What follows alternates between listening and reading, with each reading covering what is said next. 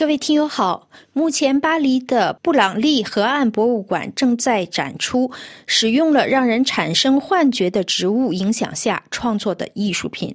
可以说，这次展览归拢了新时代的包罗万象。在法国内政部长声称要解决街头巷尾的大麻小买卖时，这次展览至少可以说是自相矛盾的。当然，在展览的开头。布朗利河岸博物馆东夹层的一张告示提醒观众，在法国使用精神类药物是法律禁止的，被抓住可以处以一年监禁和三千七百五十欧元的罚款。当然，博物馆没有明确提倡使用致幻药剂，但新时代的观众是不会弄错的。这是在死藤水影响下创作的艺术品展览。死藤水是一种由亚马孙森林地区的植物制成的饮料，自2005年起在法国被禁用，但自2008年起，它在秘鲁被列为国家文化遗产。迷幻药教主蒂莫西·李瑞就曾对旧金山的嬉皮士们说：“点起来吧，融入其中，将理智抛之脑后吧。”那还是近六十年前的事了。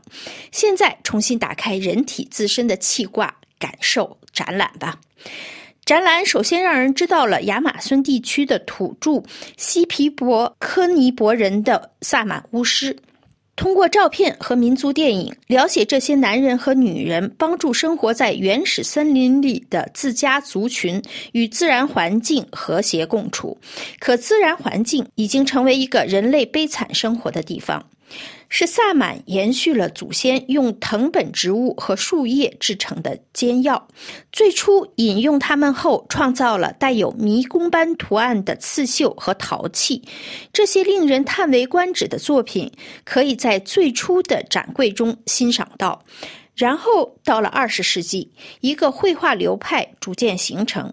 这些作品既天真烂漫，又技艺精湛，将分形游戏和变形怪兽结合在一起。遗憾的是，在第一批大师作品出现之后，就像从巴厘岛到索维拉的大多数乡土艺术一样，这种审美很快就被过度使用。并被全球市场和大众旅游业所淘汰。本次季节展讲述了这种新殖民主义的颓废。故事要从科学家开始，寻找新奇药物的植物学家和生物学家最先洞悉了巫师们的秘密。这些奇异博士甚至最终将亚马孙植物群进行了合成，其恶魔般的效果与麦角类似。麦角是一种寄生真菌，至少从中世纪开始，它就通过腐蚀日常食用的面包，让乡下人感到恐惧。艺术界垮掉的一代很快就接踵而至，这些游吟诗人忠于前辈们留下的口号：波德莱尔式的“沉醉吧”和兰波式的。我记他者，有一个展厅不建议癫痫患者参观，里面展示了布里昂辛吉在巴黎拉丁区的一个小房间里拼凑出来的频闪灯梦幻机器。海洛因瘾君子作家威廉巴勒斯对他特别感兴趣，准确的说，他继安东尼阿尔托的后尘，刚刚去了一趟南美，寻找自己的终极毒品。在雅格莱信中，他至少坦率地表了态，自己就是去喝死藤水的。一读到这些来自美国反主流文化的邪教文章，许多艺术家就立刻加入了这个神经元的行列。迷幻艺术这个词诞生于一九五六年，很快就在全球占据了主导地位。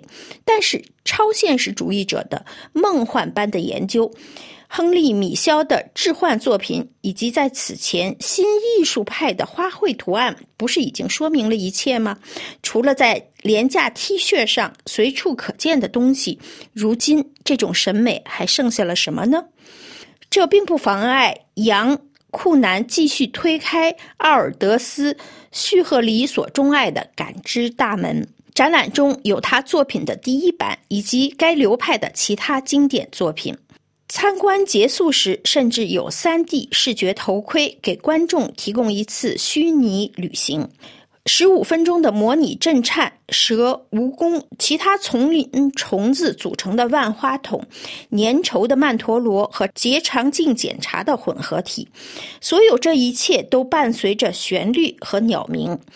如果不是孕妇或者是容易头晕的人，那么离开时可能会有一种服用了过量电子烟的奇怪印象。